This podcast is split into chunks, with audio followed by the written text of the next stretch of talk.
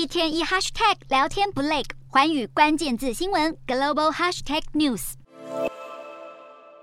中国严格的防疫引爆民怨，示威遍地开花，严重打击国际市场对中国市场供应链状态乃至全球经济前景的信心。美股三大指数开低走低，道琼工业指数跌了近四百九十七点五七点，标普五百下跌六十二点一八点，以科技股为主的纳斯达克指数也下挫一百七十六点八六点。在中国拥有大型生产设施的企业，股价尤其受到打击，像是苹果公司股价就下跌了百分之二点六三。面对中国的抗议浪潮，北京当局下一步会怎么走？会松绑防疫，还是展开暴力镇压？形势充满不确定性，投资人纷纷抛售股票，先将资产移出中国。中国股市创下近一个月来最大跌幅，离岸人民币也持续下跌。